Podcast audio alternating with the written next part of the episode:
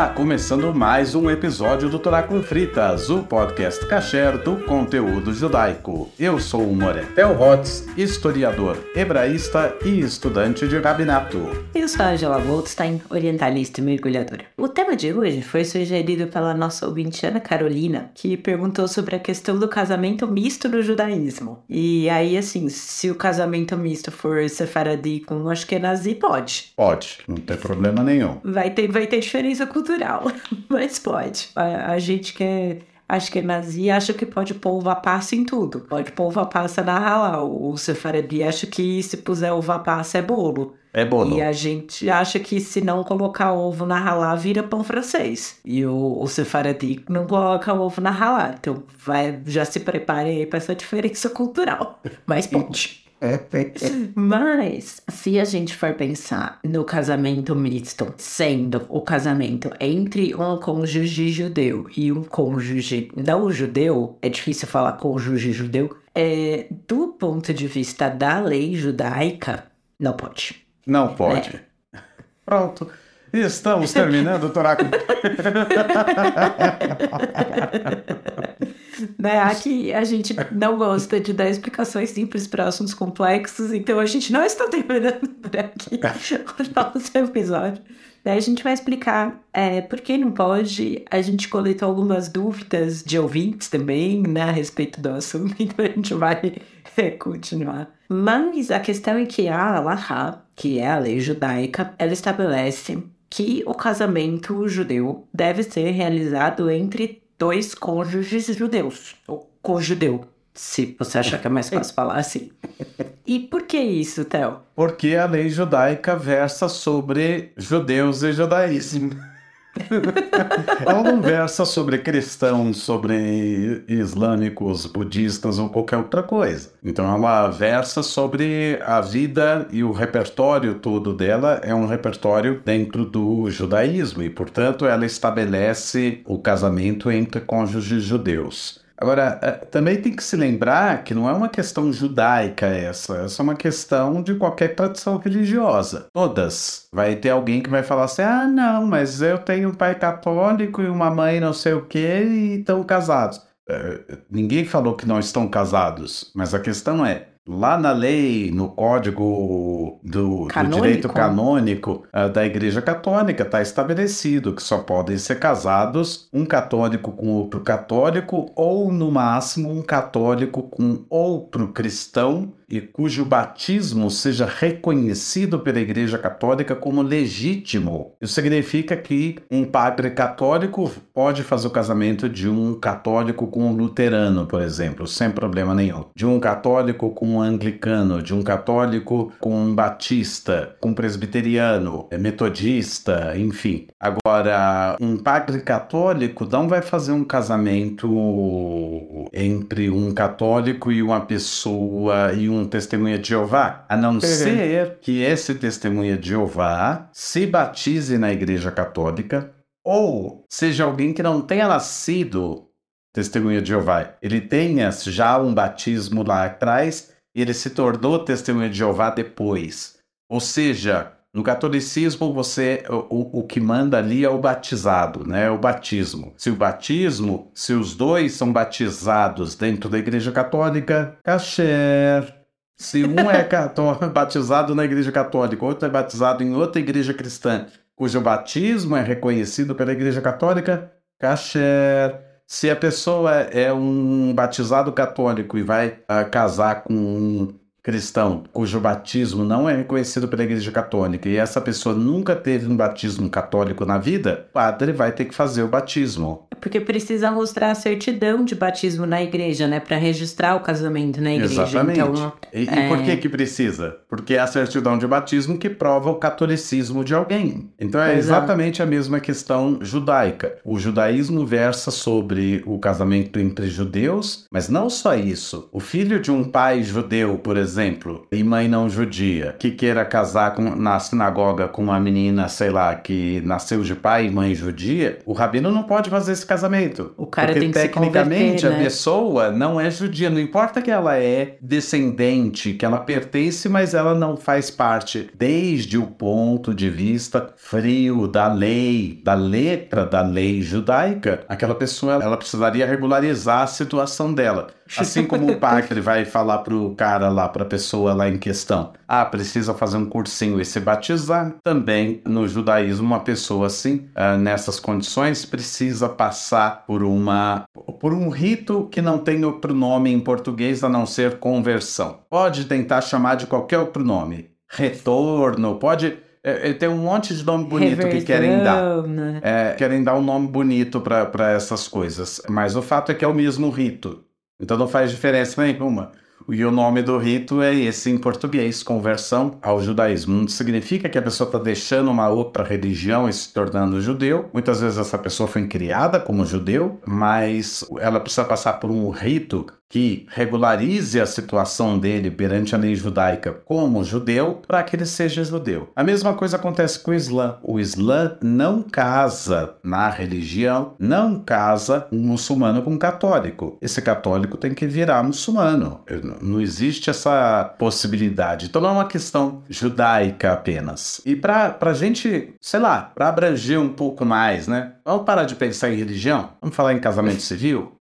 O juiz de paz, ele só pode realizar o casamento entre duas pessoas que sejam nascidas no Brasil, por exemplo. Essa é a, é a, ele só pode casar dois brasileiros. Existem casos de casamento com estrangeiro. O casamento com estrangeiro precisa- depende de uma autorização também, que vai ser adquirida para que o juiz possa fazer o casamento dessas pessoas. Mas em muitos países não se faz casamento assim, de cara, de um estrangeiro. Por quê? Porque tem questões de cidadania envolvida, tem questões de um monte de coisa.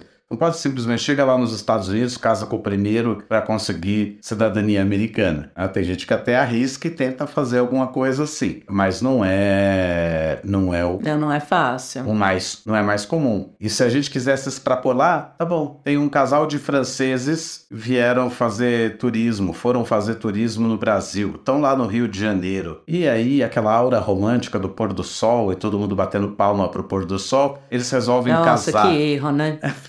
Eles resolvem casar e aí procuram um juiz de paz lá no Rio de Janeiro aí, para fazer o casamento dos dois franceses. O juiz de paz pode fazer o casamento de dois franceses? Não. eles têm que ir ao consulado francês ou a embaixada francesa. E Porque aí eles casar em Brasília casar- deve ser zero Eles têm que casar romântico. segundo a lei francesa, eles não casam segundo a lei brasileira. Brasileira. Então, coloco tudo isso assim dessa forma para deixar meio claro que o contexto é um pouco mais amplo, né? Não é só uma Uhum. questão religiosa, não é só uma questão judaica e não é uma questão de se o rabino é bonzinho ou o rabino é mau. Não é uma questão dessa, né? Agora, é claro, pode existir outras correntes religiosas que façam esse tipo de casamento, mas o fato é que esse tipo de casamento não vai ser reconhecido pela maior parte das correntes religiosas na atualidade. É, quando a gente estava se preparando, né, para gravar o episódio, eu fui fazer um pouco de pesquisa e aí, assim, o que me pareceu do alto da pesquisa relativamente rasa que eu fiz, as religiões que são já bastante institucionalizadas, tipo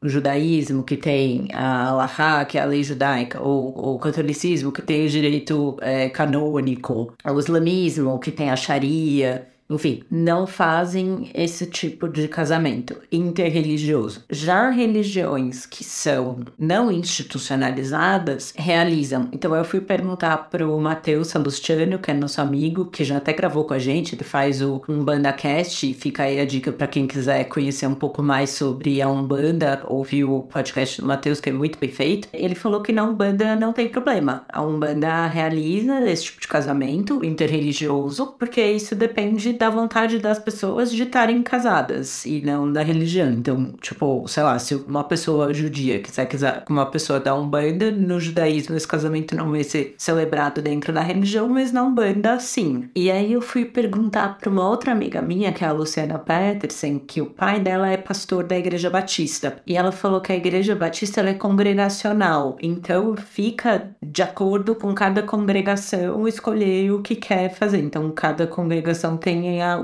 a liberdade de escolher como quer fazer. O pai dela é pastor, ela falou, meu pai daria uma bênção. Tipo, sei lá, se aparecesse um judeu querendo casar com um batista, ela falou, meu pai faria isso. Ele, tipo, ele entende que as pessoas querem ficar juntas e querem uma bênção religiosa, então isso seria feito. Mas, por exemplo, dentro de religiões que não são congregacionais, que elas são mais institucionais, aí isso cabe à instituição. E assim... É, aqui fica a pergunta, né? Se, se cada comunidade decide, ou cada pastor decide na sua comunidade, o que acontece, digamos, na Vila Matilde, o pastor da igreja X diz que faz, aí ele faz esse casamento. A mesma igreja X na Do Vila... outro lado da cidade, no, no na, Jabaquara? Sei lá, no Jabaquara, vai dizer, eu não faço. Ele reconhece esse casamento que foi feito? Então, é. eu acho que essa é uma questão. Deve reconhecer, provavelmente provavelmente, porque senão a coisa vira um negócio sem, sem fim. Mas, mas é uma questão para ser colocada. E tem também outra questão, né? Se é um casamento mesmo ou se é uma benção. São duas coisas diferentes, né? Eu já ouvi gente falar, ah, mas eu vi o padre casando junto com o rabino. Então, provavelmente você não viu isso. Provavelmente você viu um casamento civil que o casal convidou um padre amigo e convidou um rabino amigo e eles foram lá como convidados e falaram algumas palavras para os noivos, mas não é um casamento sendo realizado. Porque é. cerimônia de casamento, ela tem uma fórmula específica, tanto no judaísmo quanto no catolicismo, uma fórmula específica para que, que garante tendo falado isso, aquilo e aquilo. O noivo tendo dito isso, aquilo e aquilo para a noiva. A noiva tendo dito isso, aquilo e aquilo para o noivo. Aí sim estão casados.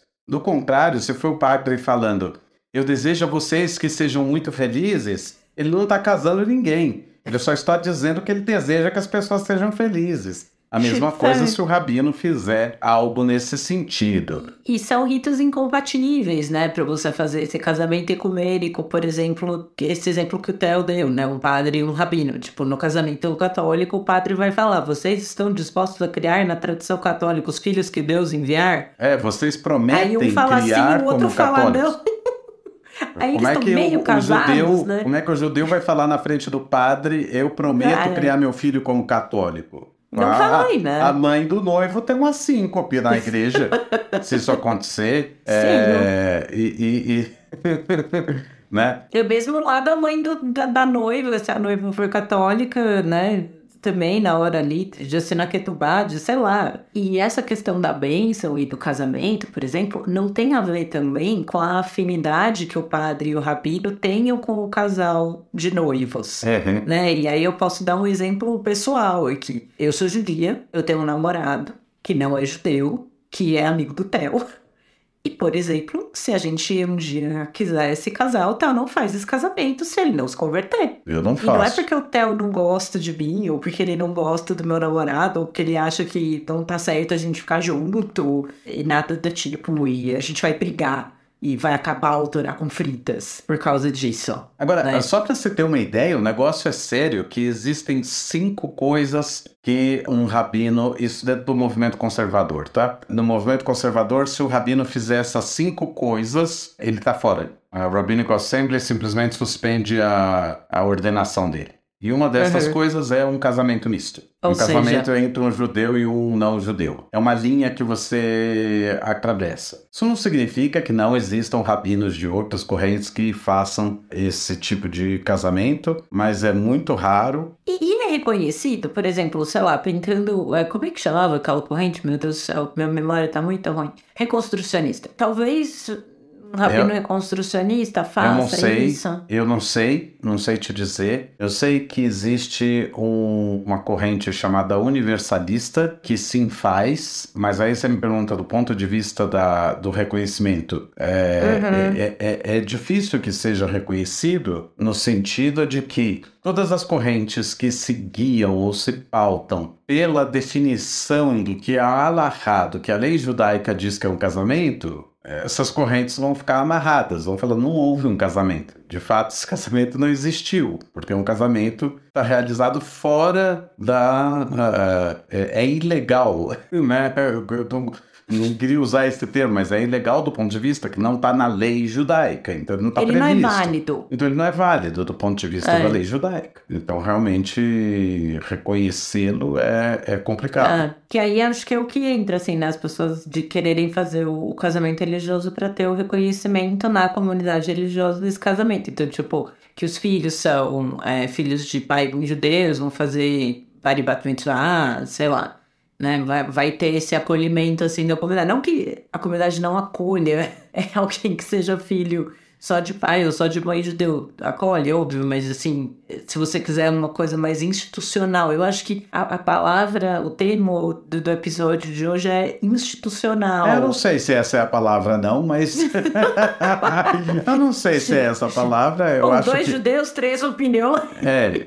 Eu, eu acho que toda a questão é que existe uma, uma confusão que às vezes aparece entre o fato a priori e o fato a posteriori. Não sei se ficou claro isso. Ou seja, um rabino faz um casamento misto? Não. Agora, tem um casal misto dentro da sua sinagoga. O rabino ignora a existência deles e, e vira a cara para eles? Não. Eu acho que é esse que é, a- é essa que é toda a, a questão. É o fato do casamento misto não ser realizado pelo judaísmo não significa que um casal onde cada um professa uma fé diferente ou tem uma origem diferente aí né, em termos religiosos, enfim, que essa pessoa tá, é um pária da sociedade. Não, até tem correntes. A gente sabe que tem correntes específicas dentro do judaísmo onde a pessoa é vista como um pária, sim. Tem sinagogas em São Paulo onde se a pessoa casou fora do judaísmo, ele é convidado a não mais frequentar.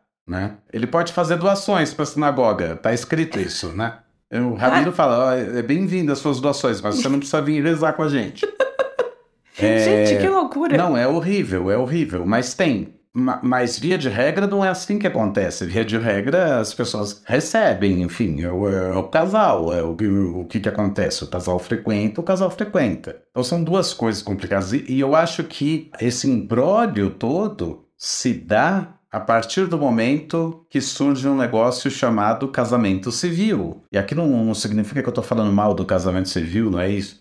Mas é que Nem o casamento casamento. né? É que o casamento civil é que trouxe essa realidade. Uhum. É, é, é só no momento em que a religião é separada do Estado é, e surge o casamento civil é que essas questões começam a se colocar. Veja bem, na Idade Média, na Idade Moderna, lá no meio da Inquisição, quem era o católico que iria casar com um judeu? Ninguém ia querer casar com um judeu, gente.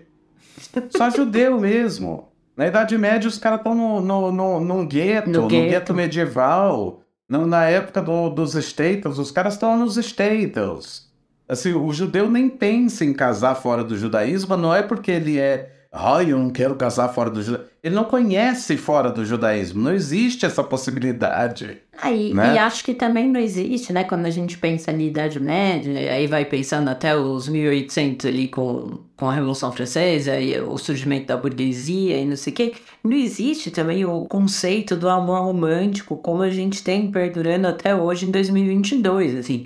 Durante muito tempo, na verdade, acho que durante a maior parte da história, o casamento ele é visto como uma sociedade, a gente inclusive é, né? Você constitui uma sociedade quando você casa com alguém, inclusive você é, determina regime de bens, como você quer que isso seja visto pela lei. É, assim, né? juridicamente é sociedade Juridicamente, conjugal. É, então assim, por muitos anos, né, de, de- de séculos, na verdade, isso foi visto como uma coisa, uma junção de interesses. Então, sei lá, tipo, o dono da, da criação de gado casava o filho dele com a filha do dono do cortume.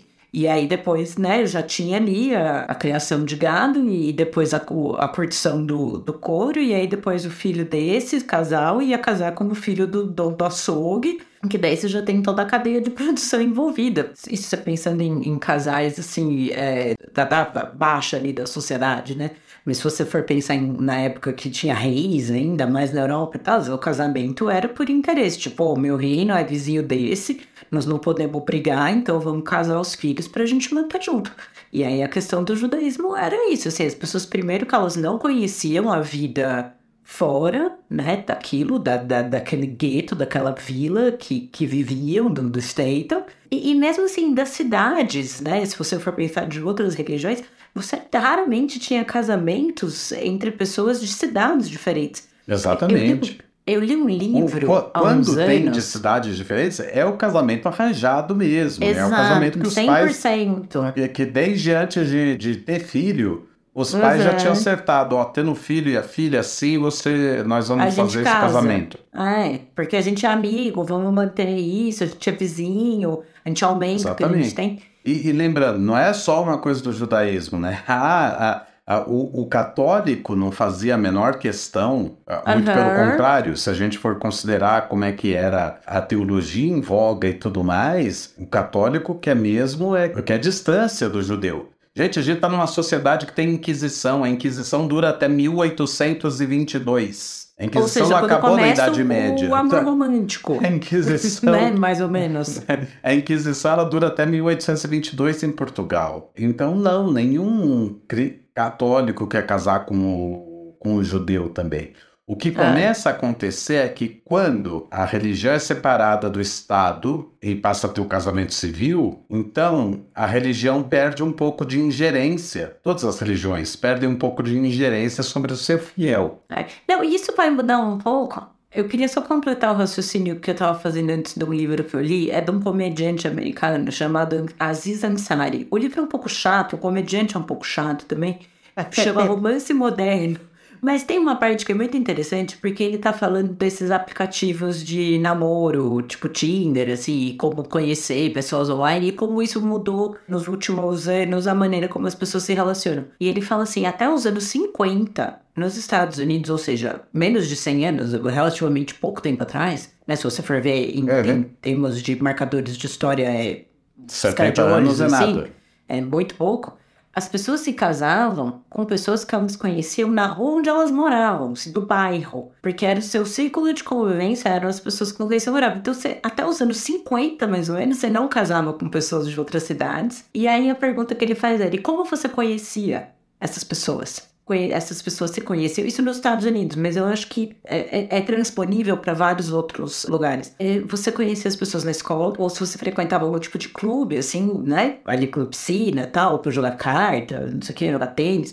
E em centros religiosos. Exato. Então, por isso que eu queria completar você dizendo que acho que ele encaixa muito bem no que você estava falando antes, assim. É, eu acho, da- da acho que questão tem, da tem realidades diferentes aí. É claro que o que é a realidade dos Estados Unidos não necessariamente se encaixa em todos os lugares, mas dá para ter essa noção clara de que esse tipo de coisa também acontece no Brasil, por exemplo. No Brasil tem um outro fenômeno paralelo, que é o fenômeno todo das imigrações, das migrações internas por conta da seca que a gente tem e tudo mais. Então, ali sim começa a ter, eh, entre quem migra de, de, de um lado para o outro, você percebe que tem a possibilidade de casar com alguém que nasceu muito longe de você. Uhum. Isso é fato. Mas para quem não imigra, para quem continua lá, seja no, no, sei lá, no sertão do Ceará, seja em Minas Gerais, seja para quem não migrou, para quem não mudou de estado, é muito comum que a pessoa se case com alguém de um círculo muito, muito mais é, fechado. Em grandes cidades, como acontece com, com- em São Paulo e tudo mais, que a cidade em si é um mundo, né? Você crescer na mesma cidade não quer dizer a, me- a menor coisa, né? Alguém pode crescer na- na- na- no Jaçanã e a outra pessoa na Conceição, eles nunca vão se encontrar na vida. Ou se encontram porque foram fazer faculdade no mesmo lugar. Mas, de novo, você cai naquele. Na hora que você reduz esse campo, aí reduz ele para. reduziu esse campo para faculdade, por exemplo, é ali então em que você vai ter as melhores chances de encontrar alguém. A coisa não é tão longe e, e esticada assim. Agora, é, voltando lá para a questão do casamento civil e a separação do Estado e da igreja, da religião como um todo. Imagina que antes a religião tinha, qualquer que seja a religião, tinha uma ingerência sobre a pessoa muito grande. Quando um sacerdote religioso, seja o padre, seja o rabino, falava para o seu fiel que se ele não casar ali, se ele casar com aquela outra pessoa que veio de fora, sei lá, tá fora, ele tá fora. Quando o rabino falava isso, a pessoa realmente ela, ela pensava três, quatro vezes e muito fatalmente não ia casar com aquela pessoa de fora do judaísmo. A mesma coisa com relação aos padres, né, os católicos. O católico ele, ele, ele ia pensar duas, três, quatro vezes antes de, de tomar uma decisão nesse sentido. A partir do momento que a igreja perde em autoridade a religião como um todo. Eu falei igreja, eu quero dizer a religião como um todo. Perde em autoridade, entre aspas, porque agora passa a existir um Estado que ele é o poder uh, definido. E ele é que está dizendo quem é casado ou não. Acho que aqui é que está. Antes da separação, antes da separação do Estado, só para o nosso ouvinte ter isso em mente. Porque é uma realidade tão diferente da gente que a gente tem que fazer esse exercício mesmo de imaginar. Antes da proclamação da República no Brasil, antes da separação da religião e do Estado, o fulano, o seu Joaquim, casou com a dona Luzia na igreja, a partir do momento que o padre disse sim, ou o pastor disse sim, ou quem quer que seja tenha dito, tenha feito o casamento, tenha proclamado o casamento, eles são casados aos olhos de toda a sociedade, aos olhos do rei, aos olhos do primeiro-ministro, aos olhos dos vizinhos. Eles são casados. A partir do momento que você tem a proclamação da República e a separação da religião e do Estado, se a pessoa se casar só no religioso, ela não é casada aos olhos do Estado. Isso a gente não para para pensar, mas simplesmente não é. Não é casado.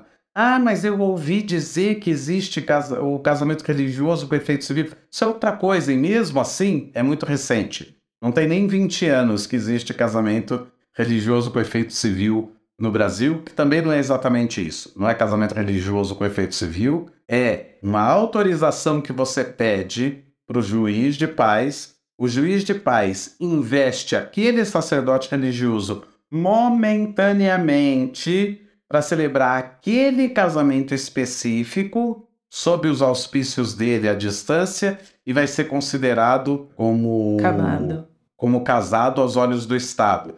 Não quer dizer que o padre, a partir do momento. Agora eu posso fazer todos os casamentos que eu fizer, estão reconhecidos automaticamente pelo Estado. Não. Logo, não existe casamento religioso com efeito civil no Brasil. Não é que o religioso pode sair casando o que ele quiser e aí está casado. Não, aos olhos da lei, né? ele precisa receber uma autorização do juiz de paz, ou seja, um casamento civil realizado de maneira terceirizada por um sacerdote religioso. É, então, é pejotizando o casamento. Hein? É a pejotização do casamento. Exatamente. Né? O, o, o, o sacerdote ele age como um terceiro. Para poder fazer esse. Como um shadia, como é que é isso? Um emissário do juiz de paz. E a autorização que ele recebe é para aquele casamento específico, naquele horário, para aqueles noivos. Não adianta ele. Usar... Ah, eu vou aproveitar que eu recebi hoje a autorização aqui para esse sábado à quem noite. eu vou fazer. Vem aqui. É, não, ele só pode casar aquele para quem ele foi autorizado. Então, não. É. antigamente, essas pessoas não tá, é, estavam casadas porque a religião disse que sim. A partir do momento que isso já não é mais real, que você não está casado porque a religião diz que sim está casado só se o Estado disser que sim, então a religião para de ter essa ingerência específica na vida da pessoa. E aí é que começam a surgir aquelas coisas. Digamos que um judeu. Isso tudo casou historicamente com o surgimento do iluminismo, depois das revoluções francesas, a emancipação dos judeus na Europa. Tudo mudou. Então você imagina que agora o, o judeu está indo para a mesma universidade que aquele outro, o, o, que o cristão, lá na Áustria, por exemplo. Então a possibilidade de que de repente na universidade um judeu e um não judeu se conheçam e queiram casar virou uma realidade e virou uma possibilidade grande. E aí o que, que vai acontecer? Se eles chegarem para o padre, o padre vai falar eu não caso. Chegarem para o rabino, o rabino vai falar eu não caso. Mas se chegarem para o juiz de paz, o juiz de paz vai falar o quê? Caso. Eu caso. E o que me interessa tá. é se vocês são cidadãos daqui. Uhum. Nada impede, vocês não são casados anteriormente, eu faço esse casamento. Então, tem idade, ele tá casado, Tem né? idade para casar e tudo mais. Então, isso começa a ser um problema para os olhos da religião. A religião passa a falar assim: gente, se eu disser que eu não caso essa pessoa, eu tô com um problema, porque casar eles vão casar de qualquer jeito. Uhum. Então, daí toda uma, uma inversão de como tratar o assunto. Daí é que eu disse. Então, muitas vezes os rabinos, claro que acordem o casal, que é um casal misto, que casou no civil e tudo mais. O rabino não vai dizer não, ah, não, não recebo essas pessoas. Mas do ponto de vista da lei judaica, da lei interna do casamento, ele não pode simplesmente. É, é, oficiar aquilo, né? Ele não vai oficiar aquilo e nem vai reconhecer que aquele casamento civil é um casamento. É, é, para o efeito religioso. Para né? efeito do judaísmo. É, aí eu pedi para os ouvintes mandarem perguntas, acho que muitas já foram res, respondidas, né? Teve uma pergunta aqui é, que era sobre é, uma cerimônia com dois, com dois representantes das duas fés. Então, e aí apareceu uma De novo, pergunta. Eu já vi gente que faz isso, por exemplo, em São Paulo. Para falar a verdade, não se trata de um rabino. Trata de uma pessoa muito carismática e conhecida na comunidade e tudo mais, e que ele não vê problema nenhum e faz casamentos assim. E uhum. ele faz Uh, ele faz uma ketubá e tudo mais. Ora, a questão é que essa ketubá, ela não vai não ser vale reconhecida. De nada, né? Ela não vai ser reconhecida por outros rabinos. Então, posso dar uma sugestão é. para os ouvintes? Então, não gastem dinheiro à toa. Use esse dinheiro para viajar de lua de mel. Não, vamos, vamos lá, vamos lá. Tudo depende do que a pessoa quer. Sim, sim. Acho que se a pessoa. Aqui eu não estou falando como rabino, eu tô falando. Se a pessoa quer casar com, com quem quer que seja e achar que é bonito fazer, bota ali o padre, bota o fulano de tal lá da comunidade judaica que faz isso daí e tá de bem com isso, tá tudo ótimo. Tá tudo ótimo. Não mas tem, tem a consciência nenhum. do que está acontecendo. Mas, mas né? tem que ter a consciência de saber que é, é ele não pode fazer isso achando que o que ele está fazendo é um casamento que tem. Uh, Valor religioso dentro uh, do judaísmo. Tem, é, validade é, de acordo com a lei judaica, que os rabinos vão reconhecer automaticamente esse casamento. E aí tem a outra coisa, né? A, a, questão de que se é uma mulher judia que se casa com um homem não judeu, o judaísmo nem tem como dar pitaco muito nisso, porque assim, de um, ponto, de um lado, ele não vai fazer esse casamento, não vai reconhecer o casamento civil ou qualquer casamento que tenha sido feito nesse sentido, mas como do ponto de vista da lei judaica, o filho da mãe judia é judeu para todo efeito, então o judaísmo vê isso como menos problemático. Vê menos problemático, porque os filhos vão ser judeus, então não tem um problema de continuidade aqui. O contrário... pera, você tinha falado uma mulher não judia casando Não, eu com... falei uma mulher judia. Uma mulher judia com um cônjuge não judeu. Acho que eu preciso pegar um cotonete. A mulher judia casou com um cara não judeu. Tiveram filhos, o judaísmo não vai fazer esse casamento. Então, olha, olha que coisa. O judaísmo reconhece que os filhos dessa mulher vão ser judeus de qualquer jeito. Ele poderia dizer: ah, já que vão ser mesmo, deixa eu fazer esse casamento. Mas ele não vai fazer de qualquer jeito. Por quê? Porque a lei judaica vai dizer: não, eu só faço casamento de duas pessoas judias. O outro caso, o caso inverso, é mais complicado para o judaísmo. Agora, não do ponto de vista da realização do casamento. O judaísmo não vai fazer o casamento do mesmo jeito. O homem judeu que se casa com uma mulher não judia. Os filhos, do ponto de vista da lei judaica, não serão judeus. Ah, mas é. eu ouvi dizer que tem uma corrente que reconhece. É verdade, tem correntes religiosas que reconhecem o filho do pai judeu como judeu, tá? Mas muitas vezes essas correntes não são tão, como se diz, na fotos como é que se diz isso? Elas meu não são tão. Meu hebraico é... ainda não chegou nesse ponto. É, elas não são tão. É, elas... Bem, não bem vista, mas assim. Não, elas... não, não, não, não, não, nada disso. Não, tô, não tem é. juízo de valores nenhum. Elas não são comuns. Elas, é, é, um negócio raro. Eu acho que no Brasil não existe. Tá. Eu acho que no Brasil não tem. Nos Estados Unidos tem uma, umas correntes, assim, tem um, alguns rabinos. Tem corrente que, em teoria, aceita, mas tudo depende de como a comunidade vai lidar. Vai lidar com isso ou não, se a comunidade aceita ou não. O rabino vai uhum. tomar a sua decisão. Tipo, a corrente reformista aceita a priori, em Israel não aceita. Por quê? Porque ninguém aceita aqui. O que, que vai adiantar o rabino falar, ah, não, você é judeu, tá tudo bem. Quando o casamento aqui é feito pela ortodoxia. Esse cara não vai poder casar. Então, o que, que adiantou eu falar que ele é judeu? Nada. Não adiantou nada. Então, em Israel, a corrente reformista, apesar da reforma reconhecer a patrilinearidade, o rabino reformista em Israel não realiza esse casamento e nem reconhece a patrilinearidade. Aí na América do Sul, também não. Porque a maioria dos rabinos não reconhece, então não adianta nada eu reconhecer se você vai ser reconhecido na minha rua. Aqui nessa sinagoga você é judeu, tá? Então nas outras eu não sei. Então. Não vale, né? Não, Sacanagem. Não, não, faz sentido. Então, é. para fazer sentido global, muitas vezes as comunidades tomam essa decisão à luz do todo. Os rabinos tomam essa decisão à luz do todo. E aí decidem que ou já tem outras respostas que vão dizer: não, a gente reconhece o filho de pai judeu e mãe não judia como judeu, desde que ele tenha sido criado como judeu, sempre teve Pessah, sempre teve. Bom, e se não foi o caso? E se ele só teve Ney, Natal? Ney, como que você vai saber? Você vai acompanhar a vida da pessoa a vida não, inteira, Na né? hora do, do, um, um bar mitzvah, você vai fazer essas perguntas para os pais, é. na hora que, que levam o filho para fazer o bar mitzvah. Ah, não, de repente o filho fez primeira comunhão, faz parte do, do, do grupo de jovens da igreja, é, tem Natal sempre, nunca viu Pessah na vida, não sabe o que é Rosh Hashanah. É, não faz sentido. Aí você olha e fala, não, então peraí, tem alguma coisa. Por que, que você quer fazer bar mitzvah em primeiro lugar?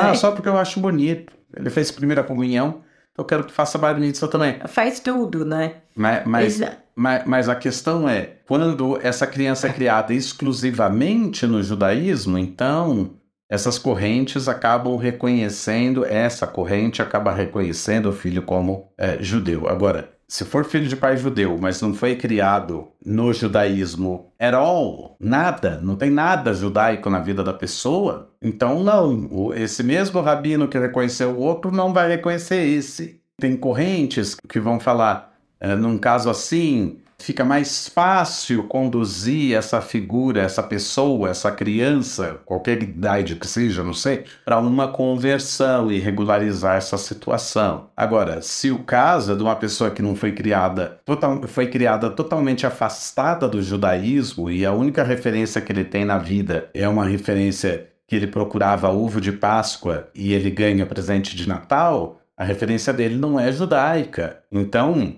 não necessariamente é facilitado. Agora, se ele quiser se converter, aí, aí é um outro passo que tem que ser dado, Ai. preferencialmente depois de maior de idade e não quando criança. Isso me leva a, a outro. É, a, a continuar o assunto por um outro lado também, que é a questão da conversão para o casamento. Que aí isso é uma possibilidade, né? Se um dos cônjuges é judeu, o outro não, e eles querem se casar no judaísmo, é possível que um dos cônjuges passe pelo processo de conversão e faça o, o casamento. É, isso é uma. Mas, mas também existe. O, mas também o inverso. O Sim. mesmo casal, o cônjuge judeu, pode se, se batizar. Religião, pode né? se batizar é. e crismar na igreja católica e casar na igreja e católica. Casar, é. Não, mas só pensando assim, é, é possível, né? E aí uma pergunta que veio dos ouvintes, que é assim, ah, eu já sou casado e eu quero com uma pessoa que não é judia e eu quero passar por um processo de conversão ao judaísmo. Onde? Bom, mas, mas espera aí, antes a gente tem que voltar ali na, na outra questão. Hum. É, são, porque essas duas questões são duas questões completamente diferentes. Certo. Esses, esses dois casos que você apresentou são dois casos completamente diferentes. Vamos pensar Casos no, de família. O caso, o, um cônjuge judeu, não importa se é o, o judeu ou judia, uhum. vai casar com alguém que não é judeu. Essa uhum. pessoa pode se converter para realizar o casamento? Pode se converter ao judaísmo para realizar o casamento? Para o casamento judaico ser realizado?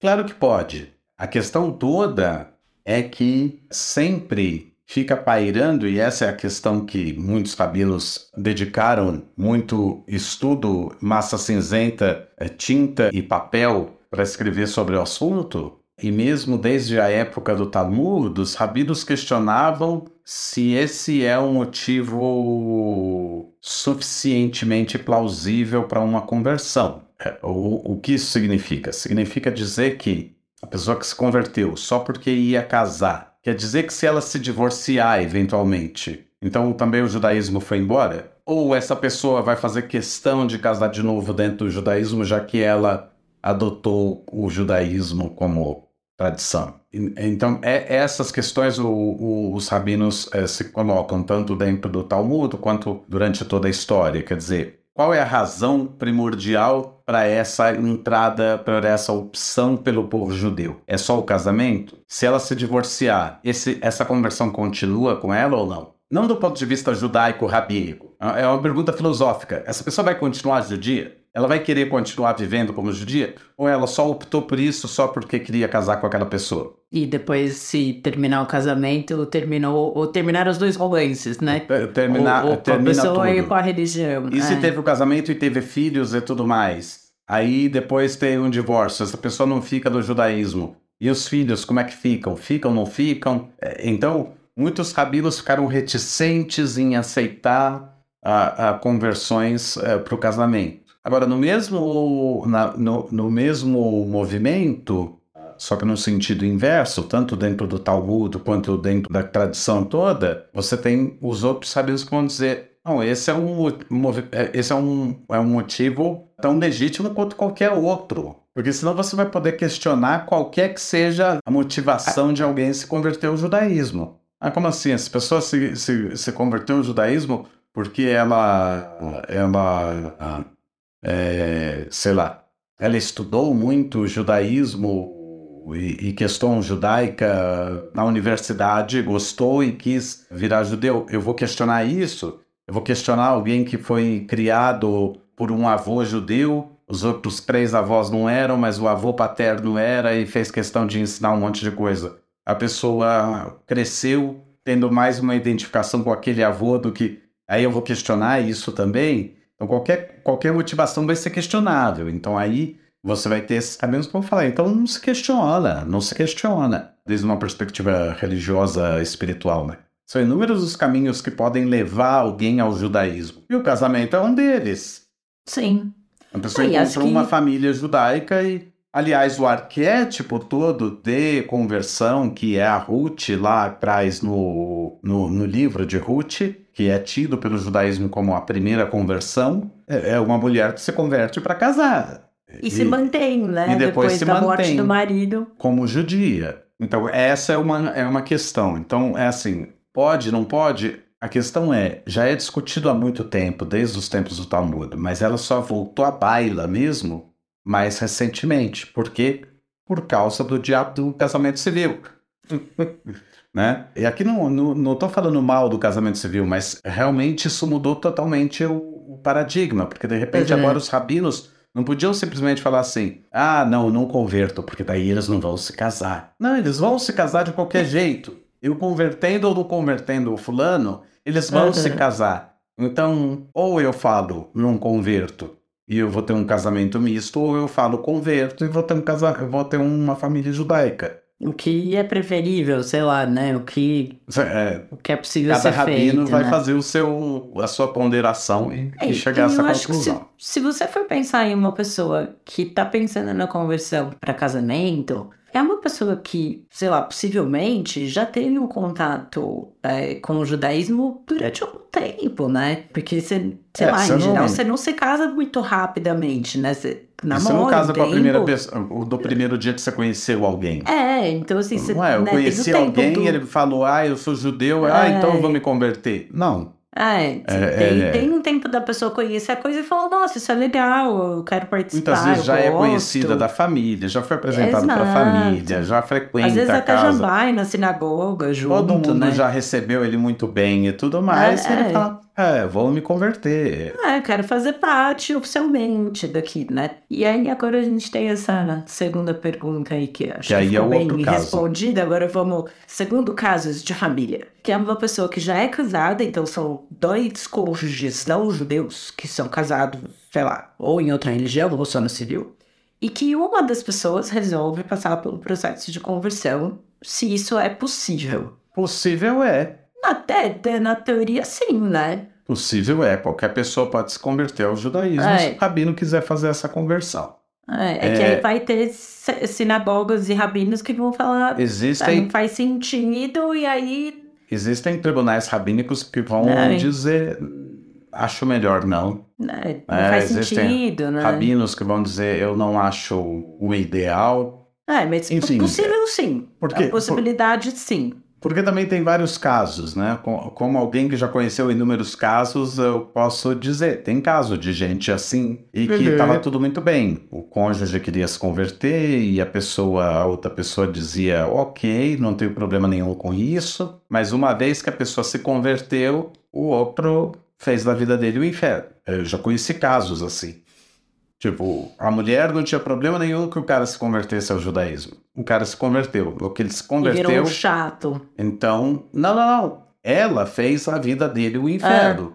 Fazia questão de. do tipo. é, Sei lá, servia misto quente de jantar. coisas desse Uhum. gênero, né? Tá. É, fazer da vida da pessoa impossível. O, o- o cara chegava de sexta-feira, tinha uma lasanha lá, presunto, bacon, queijo, não sei o quê. Aí o cara fala, puxa, mas é, é sexta-feira à noite, né? Eu- e aí, eu, eu não como isso. Ué, ficar com compra uma fome, comida né? pra você. Não, mas é Shabat, eu não, não quero comprar no Shabat. O problema é seu, então. Fica com fome. Uhum. A pessoa que falou isso.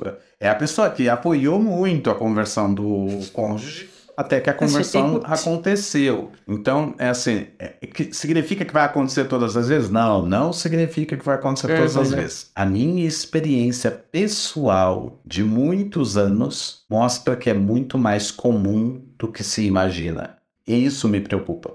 Isso seria suficiente para que eu, pessoalmente, se eu tivesse a minha sinagoga, onde eu sou rabino, e eu vou decidir sobre isso, eu diria, Menor não não. Eu não faria. Eu não faria baseado em tudo isso. Eu prefiro que a pessoa fique infeliz comigo que não fiz aquele guiur do que infeliz na vida conjugal dele. Eu prefiro. Se eu chego numa sinagoga onde tem outros rabinos que têm outras opiniões, eu levaria a minha opinião e iria discutir ali toda essa questão. Agora, isso sig- significa que eu não reconheço eventuais conversões que foram feitas assim? Não. Uma vez que foi feita a conversão, eu reconheço que a conversão foi feita. Então tá tudo bem. Mas eu sei que existe essa possibilidade, porque não foi um ou dois casos que eu vi, foram. eh, A proporção é muito maior do que eu gostaria que fosse. Se Ah, fosse um eu- caso em 10, já seria muito, mas seria.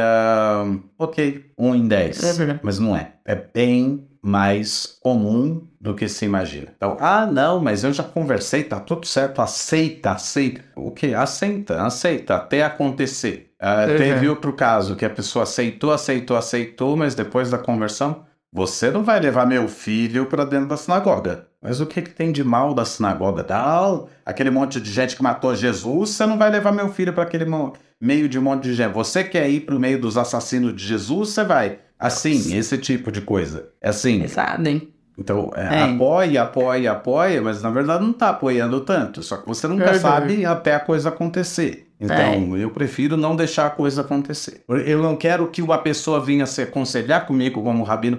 Rabino, tá acontecendo isso, isso, isso. Já tentei botar a paz de todo jeito. Eu tento dar dicas para pessoa, dar aconselhamentos para pessoa. Procuro ver se eu consigo chamar os dois para uma conversa. A pessoa não quer vir e tudo mais, tudo mais. E eu chegar numa situação hipotética em que eu tenho que dizer para a pessoa: olha, a única solução melhor para você é se divorciar dessa pessoa. Eu vou aconselhar uma pessoa a se divorciar de alguém com quem ele escolheu passar a vida. Agora eu vou falar É, para ele: fique junto, porque isso é a pessoa que você escolheu para sua vida e tudo mais. E lide com isso porque você também escolheu o judaísmo. Ah, é foda, né? Eu, eu, eu, eu realmente eu evitaria ao máximo fazer um. Esse se eu tipo de tivesse palavra né? definitiva, se é uma sinagoga onde eu sou o rabino, o único rabino, eu diria, não faço. É, eu acho que faz mais, assim, quando, quando algum dos dois já é judeu antes do relacionamento começar, quando o relacionamento começa com um judeu e um não judeu, a coisa é mais fácil porque já tá posto ali, né? Não É. é, que, ah, vinha de um jeito e a pessoa um fez uma mudança grande, Um né? casal de não judeus que acabem conhecendo o judaísmo e decidam juntos entrar para o judaísmo, É opa, sem problema nenhum. Po- Posso fazer tranquilamente esse. É uma decisão conjunta, Porque é uma né? decisão que Quando é conjunta. unilateral, eu acho que é mais complicado, porque assim, tinha uma coisa que vinha vindo de um jeito e tem uma mudança drástica de um dos lados só, eu acho que dá margem para problema, porque convivência já não é fácil, né? Uhum. e aí, quando ainda acontece uma coisa dessas. Bom, e aí tem uma outra pergunta, que é o seguinte: eu vou ler. Que me apareceu, acho que é uma das palavras mais feias que eu já vi na minha vida. É, eu, eu sou formada em letras, então eu gosto de ver sonoridade das palavras. Então, fronha, por exemplo, é uma palavra que eu acho horrível. Pomada é outra palavra que eu odeio. É... Enfim. E aí, aí a, a, o pedido é o seguinte: fala de casal budeu, por favor. O que é budeu? Além de ser uma das palavras mais feias da língua portuguesa. Gente, desculpa, é muito feio. A sonoridade é horrível. E, e, dá pra fazer muita piada de mau gosto com o termo. Que seria um casal de judeu com budista. E aí a pessoa falou, ou judeu com japonês ou coreano, já é clássico no Zewa e São Paulo. Olha, eu frequento a comunidade judaica de São Paulo há bastante tempo. Não com muita assiduidade, mas frequento há bastante tempo. Eu nunca tinha ouvido falar disso. Tudo é. bem que eu não sou o parâmetro, o meu sarrafo não é o sarrafo do mundo, mas bastante frequente, assim, não sei, não é? Oh, realmente, budeu é, é, uma palavra é feia, é muito feia. Em inglês se usa jubu ou buju. Não melhora. É, não melhora muito, mas. Eu não sei. É assim, eu não conheci. Aqui eu tô tentando pensar se eu conheço efetivamente alguém nesse, então... nesse sentido. Eu não estou conseguindo lembrar. Eu conheço judeus que sim, é, praticam o budismo. Gente. Mas que seja um casamento entre judeus e budistas, isso eu não, não conheço assim grande número e nunca tinha ouvido o termo em português, budeu, para falar a verdade. Não, e, e a pessoa falou, é clássico já no e em São Paulo. É, eu, eu, eu desconheço. Eu, me surpreendeu a, a... Conheço, conheço. Falar é clássico. Eu conheço judeus que praticam o budismo enfim, aqui, aqui dá margem para todo um outro. É, Nossa, uns quatro episódios. Episódio. Tecnicamente, como no budismo não existe uma noção de divindade, então, nesse sentido, não seria exatamente incompatível. Por outro lado, alguém poderia perguntar, mas isso não significa estar negando a divindade judaica?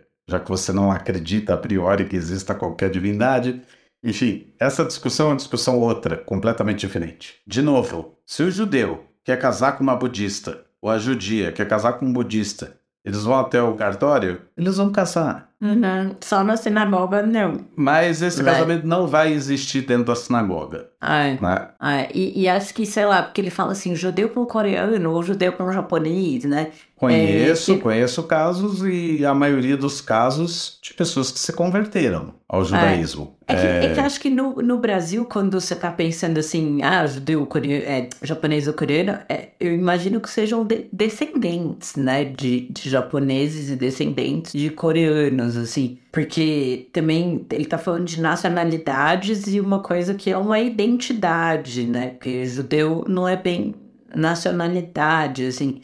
É e não é, Fica né? Um pouco... É, é e não é. Mas. Porque é uma identidade, é uma identidade nacional. Também, é. É uma identidade nacional. É que no passaporte não vem escrito judeu, vem escrito israelense. Nesse sentido que não, eu não, tava. Não, não, não nacional pensando. em relação a Israel. O judaísmo é uma religião de identificação nacional. Se vê como um povo. Sim, sim. É tá, uma identificação nacional enquanto nação, se vê como nação. Sim, mas eu acho que o, a questão que a gente estava falando também antes, ali no começo, né, de, do, do casamento misto, do casamento interreligioso e tal, eu acho que também tem uma questão, assim, de ver como as pessoas que vão se casar se entendem enquanto a isso. Porque, por exemplo, eu acho que muitas pessoas que se casam, se casam com a intenção de constituir família, né? de, de ter filhos, e aí entra a questão de como criar os filhos, em qual religião os filhos vão ser criados. E aí eu acho que faz sentido que as religiões não façam esses casamentos interreligiosos, casamentos ecumênicos, porque tem às vezes diferenças é, incompatíveis, assim, do tipo o judaísmo com o cristianismo são crenças bem compatíveis, né? E aqui não e é acho... a questão dos valores. Eu não tô fazendo um juízo de valor, não, de que um é nem só de juízo, Nem só de juízo. Assim, Ai. em termos de valores transmitidos, É óbvio que as duas tradições transmitem coisas muito parecidas. Sim, Mas de mas- amor ao próximo. Mas, quando a gente está falando de incompatível, a gente está falando de outras coisas. Assim, não existe no judaísmo um ser humano ser Deus. No cristianismo existe. Não existe um Deus que é trino para o judaísmo. Uhum. No catolicismo é obrigatória essa crença. Às vezes eu vejo e tive isso, dei aula de bar mitzvah para um garoto que depois, no decorrer da, do processo todo, eu descobri que ele também estudava para crisma. É, porque, enfim, a mãe era judia, o pai era católico, a família do pai fazia questão que ele fizesse todo o ciclo católico, a família da mãe fazia questão da coisa. A cabeça do menino era uma. Um, um- assim, ele, Nossa, fa- ele coitado, fazia perguntas. né? Ele, ele fazia perguntas que não faziam muito sentido nem, nem no lado judaico, nem no lado cristão. Porque ele Uhum. simplesmente estava tentando lidar com uma porção de, de questões. Estudou durante toda a vida numa escola católica, e para ele era muito claro que Jesus é uma figura muito importante, entendeu? Messias Uhum. e Deus. Tá muito, é muito importante. Ao mesmo tempo, ele tinha toda um- uma abordagem com o judaísmo e ele sentia que era uma falta de respeito do judaísmo para com, o, com Jesus. Na hora que o judaísmo fala. Não, não é Deus, não é Messias, não é nada. Talvez tenha sido um rabino. Ele achava uma falta de respeito. No entanto, ele se sentia plenamente judeu. Então é um negócio assim que a identidade dele não tá clara. E não tava, Uhum. né? Eu não sei hoje. Mas não tava É. minimamente clara para ele. E essa coisa de, ah, vamos criar nas duas e ele decide. Não é assim, gente. Criança não é assim. Adulto conhece duas coisas e consegue decidir. Criança, quando você dá duas coisas igual, dá dois brinquedos para criança e fala para ele decidir qual que ele quer. Ele quer os dois. Não sabe decidir. É, é, é Uhum. muito mais complexo ah, esse estágio de ponderação e decisão e tudo mais. Ah, não vamos criar em nenhuma, que daí ele decide depois de adulto. Não. Se você criar em nenhuma, também ele não vai decidir, porque ele não tem. Ele não tem, ele nem recebeu as ferramentas. Ah, então tem que criar nas duas. Não, porque daí ele não vai saber nem a diferença, ele não consegue abrir mão. É, é esse todo o embrólio. É, Ah, então tem que escolher uma. Infelizmente tem. Se é, É, importante é para os dois. né? Se é importante para os dois. Se para o casal não importa, então não importa e pronto. Deixa pra lá. É. Deixa pra lá e tá tudo tem bem. religião, não tem, é, não, é, não vai ser uma pessoa melhor ou pior, porque não Exatamente. tem, religião Tem- não é atestado de caráter. Exatamente. Agora, se para aquele casal é muito importante. Oh, eu já conheci casal, pai judeu e mãe não judia, que a mãe não tinha exatamente uma religião específica, não quis se converter ao judaísmo, mas quando os filhos nasceram, ela perguntou. Mas vai fazer o Brit e tal? E o pai falou: Ah, pra quê? Você não, você não é judia? Aí ela falou assim: Tá, mas eu também não tenho nenhuma tradição. Você do seu lado tem, vamos. Faz Ah, ainda. não sei. Sei lá, se você quiser. Aí a mulher é que fez questão de que o menino tivesse brito, que o menino estudasse escola judaica. A, meni- a mulher que fez questão que o menino estudasse para fazer bar mitzvah. Aquela mulher não judia foi a responsável pelo judaísmo dos filhos. É 100% hoje em dia. Mas isso, isso, isso acontece, e acontece Sim. não poucas vezes. Então, é, é assim, o fato é, houve uma escolha ali, né? Ah, mas é todo caso assim? Também não, também não, não, não tirem aqui esse bate-papo do Torá com pintas como uma coisa do tipo, ah, falaram que é assim, então... Ai, e sei lá, ou Não, também, às vezes ai, pode ter famílias que tenham aí casos bem-sucedidos de que ensinou as duas coisas e e... deu certo. e- e ai, deu não super existe certo, receita ah. de bolo, né? Mas- E ai, sei lá, se foi, ah, vocês são contra ou a favor do casamento misto. Eu sou a favor de todos os casamentos para os quais eu sou convidada. Eu sou a favor que duas pessoas que estejam felizes e Exato, queiram continuar vivendo juntos e achem que é importante para eles marcar esse momento com Uhum, uma de alguma celebração, maneira. que celebrem. Exato. Se para eles é importante que seja uma celebração judaica, então procurem fazer a celebração da forma judaica. Não tentem fazer com a pessoa que não é rabino, a conversão que não é conversão, pagar um cara que você achou num blog ali que ele faz. O nome É. dele não é. Assim, ele não é rabino, ele não é judeu nem nada, mas ele faz porque ele se veste de um jeitinho judaico que olha. É, Ah, não. podemos dar uma recomendação? Então, aí aí não, não faça isso. É, É. Você quer fazer um negócio sério, você faz sério. É a mesma coisa. Se você for fazer um casamento civil, você vai, você vai no cartório, você você não vai no despachante e fala, "Esse- esse- você conhece o cara aí? que-" Você não vai na É. escola de teatro e fala, ô, você se veste de, de, de juiz De- e faz um casamento civil pra mim? É, Não, se você quer fazer um casamento civil, faça o casamento civil como é. Um vai no casamento civil. cartório, tudo direitinho. é. Exato. Acho que com isso a gente pode encerrar o episódio Não de tinha hoje. outras perguntas, não? Alguma coisa mais. Tinha algumas outras, mas a gente já foi respondendo ao longo do É, Eu lembro, do eu lembro de uma que falava sobre a, a pessoa. a- eu sou, tipo, é um cristão novo e uma mulher não judia. é, estão casados e ele quer se converter e ao ele judaísmo. quer se converter ao judaísmo. Ah, então, é exatamente o mesmo caso. Aqui não é, importa se a tinha pessoa é descendente. É. E, e por mais que eu sei que pessoas ficam muito chateadas quando eu falo isso aqui no Torá com Fritas, que a gente já teve episódios sobre cristão novo e tudo mais. Primeiro um disclaimer aqui, tá? Ninguém trata esse assunto de maneira não séria no Uhum. Torá com Fritas. Simplesmente tudo aqui a gente trata com bom humor, mas isso não significa que a gente não trata de maneira séria. Então esse é o primeiro ponto. Do ponto de vista da lei judaica, já que quer seriedade, eu vou falar bem sério. Falar sério, sem piada. Para entender que eu não estou falando aqui. Eu estou estudando para ser rabino, eu estou para me formar. Eu sou um historiador. Uhum. Eu não estou aqui para tirar barato da cara de ninguém. Simplesmente do ponto de vista frio da letra da lei, a pessoa que é descendente de cristãos novos, a gente está falando de uma descendência que remonta a 300, 400 anos e que não existe quase documento nenhum e os poucos documentos que existem são civis. E documento civil não prova nada para a lei judaica, porque o que prova para a lei judaica é documento judaico. E o judaísmo estava na ilegalidade, não tem casamento judaico, não tem ketubá, não tem bar mitzvah acontecendo. Os cristãos novos sofrem uma das maiores violências que podem existir. Mas não tem ninguém hoje, em 2022, que é cristão novo. Eles podem ser descendentes de pessoas que foram cristãs novas há 500 a 400 anos atrás. As pessoas são cristãs velhas, porque já são cristãs há gerações e gerações.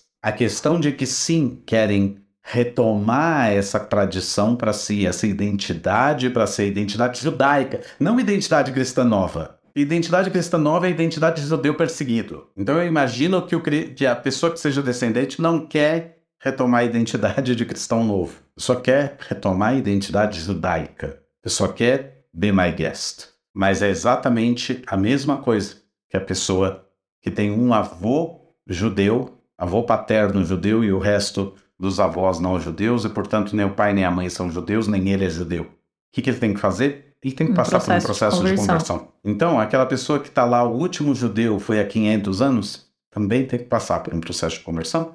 Da Ou mesma 200 forma anos. que alguma pessoa que há mais de 3 mil anos ninguém foi judeu na sua família, e ele decide se entrar para o judaísmo, ele deve passar por um processo de conversão. E aqui não significa dizer desvalorizar A gente pessoa não tá diminuindo ninguém. está diminuindo ninguém. Simplesmente o fato é que, sim, você tem uma busca específica, essa busca é legítima, mas essa busca não passa ninguém na frente da fila ou para trás da fila. Esse é, o, esse é o ponto. O que é Uhum. analisado num processo de conversão são as motivações da própria pessoa e assim por diante.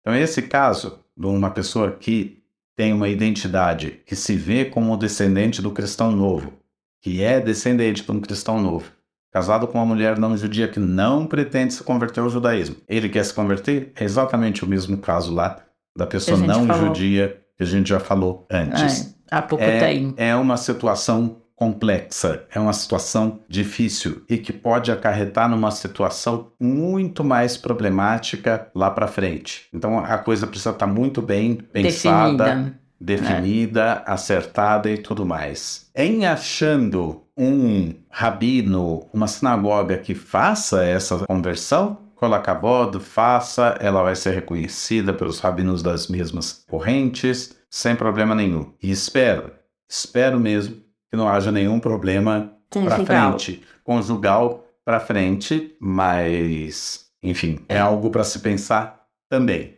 Agora, eu queria, eu queria colocar isso tudo porque, assim, a gente recebeu algumas mensagens bem não simpáticas, para dizer o mínimo, para ser educado, de algumas pessoas que se sentiram, por algum motivo, ofendidas dizendo que a gente devia trazer é, especialistas de verdade. Nós trouxemos um especialista. Fez mestrado com a Anitta Novinsky, doutorado, gente. Mestrado doutorado com a Anitta Novinsky. Na USP, é, sabe? Na Universidade de São Paulo. A gente não estudou o tema, especificamente é. esse tema. Ninguém ali trouxe nenhum doidivanas, ou, não. Ah, ou tratou é, a coisa com leviandade. Nem tratamos a coisa com leviandade. É, e, e mesmo a, a gente... questão do teste de DNA, a gente chamou a Natália Pasternak. Exatamente. E mais que, que isso, o que a gente fez, sim, e conscientemente, foi desmontar ou desconstruir algumas lendas urbanas que existem e que não é justo que elas existam porque são lendas urbanas. É justo uhum. que eu, diante de uma fake news, eu não tente desmontar e desmascarar a fake news? Ai, na, na, minha concepção pessoal, não é justo. Eu tenho que fazer todo o possível para esclarecer as pessoas. Então, então, lenda urbana sobre todo Oliveira é judeu, todo Oliveira é descendente de cristão novo, eu vou desmontar quantas vezes eu quiser, e quantas vezes eu puder e quantas vezes eu tiver oportunidade. Porque não é verdade. O cara era judeu, ele foi convertido ao, ao cristianismo à força. Aí ele é forçado a escolher um sobrenome. Ele vai escolher um sobrenome que chame a atenção de todo mundo de que ele é judeu? Ou ele vai escolher um sobrenome que já está lá na sociedade portuguesa há muito tempo e para passar despercebido e ninguém perseguir ele? É óbvio que ele vai escolher um sobrenome que existe. Já existiam milhares de oliveiras em Portugal. E existiram oliveiras judeus, oliveiras cristãos, oliveiras de qualquer coisa. Sem sobre... religião, inclusive. O, o, o, o, simplesmente sobrenome era da profissão daquela pessoa. Então, é. uh, você não tem como saber se você hoje é um Oliveira descendente daquele Oliveira que era judeu ou daquele Oliveira que não era judeu. É. Então, ou se tiver, Oliveira, um genealogista. Oliveira não é evidência é. de que você tenha passado não é crachá de de cristão novo. Agora, né? você Essa... fez, de acordo com esse Oliveira, fez lá toda a genealogia e tudo mais, e chegou em algum processado pela Inquisição, Inquisição pelo crime de judaísmo, tá? Coloca a voto. Você é descendente de um Oliveira que é cristão novo e tudo mais. Mas a fake news continua, não para essa pessoa, mas continua no sentido de dizer que todo mundo que tem um tal sobrenome é todo mundo que é Rodrigues, todo mundo que é Cardoso é, é cristão novo. Não, não é. é. Não é, não foi e não era e não será. É, é, existem aqueles que sim e existem aqueles que não. O nome é. Cardoso existia para judeus e para não judeus. E não judeus. Cardosa, que é o feminino, existia para judeus e não judeus, porque em Portugal se fazia antigamente aquilo que se fazia que se faz até hoje na Rússia. Que né? dá o feminino e o masculino, se, né? Se é uma do, menina do que nasce, ela tem o sobrenome no feminino. Se é um menino, o sobrenome no masculino. Então, em Portugal, o menino nascia, ele era Cardoso. A menina nascia, ela era Cardosa. Mas não é que são dois sobrenomes diferentes. Era da mesma família. Agora, só porque é. tem uma Cardosa que foi processada pela Inquisição, significa que todo o sobrenome Cardosa é, é, é descendente da mesma pessoa? Não, não significa isso. Então eu queria só ter, assim, aproveitar esse momento, já que a gente Concedido chegou a esse, a esse ponto, a gente poder dar esse direito de resposta Ai. aí. O Torá com Fritas é um canal de informação, é um canal que leva muito a sério cada assunto que tratou aqui que trata aqui. Nós não tratamos com leviandade. Teve termos, teve temas já que a gente deixou para tratar só depois, até que a gente tivesse estudado mais sobre o tema. Uhum. A gente não é não, não é aqui achismo de boteco. Apesar é, de você parar com fritas e ser dois amigos conversando com, como se tivessem com como se tivessem no, no, no, bar conversando, mas eles estão conversando é. sobre coisas que eles entendem. Ah, e sei lá, se o nosso senso de humor não te agrada, também a gente precisa ficar ouvindo não. É, não precisa ouvir. ah, é, exato, a gente gosta muito que ouçam, gosta que, que quem goste é, passe para as outras pessoas, mas assim, gente, sei lá, se não é o seu senso de humor, se não é o seu estilo de humor, a gente sugere que você possa procurar outro senso de humor que seja do seu gosto. Isso posto, a gente queria desejar felicidades a todos os nossos ouvintes que queiram se casar, a todas as pessoas que tenham encontrado alguém com quem estejam felizes e queiram celebrar esse amor da maneira que for. Nos convidem, a gente vai. Inclusive. Eu não garanto né? que eu vá, porque eu tô meio distante, mas. Ah, se for em Israel, você vai me representando. Se for em São Paulo, eu vou representando você. É, espertinha. Né? Vamos super né? Mas assim, isso posto. Gente, eu sou a favor de todos os casamentos consentidos entre pessoas que se amam, que tenham idade para tanto. É isso aí, né? Mazatov. Mazatov, velho. Sejam felizes. Eu, eu gosto de ver as pessoas felizes. Eu também. Né? Mazatov.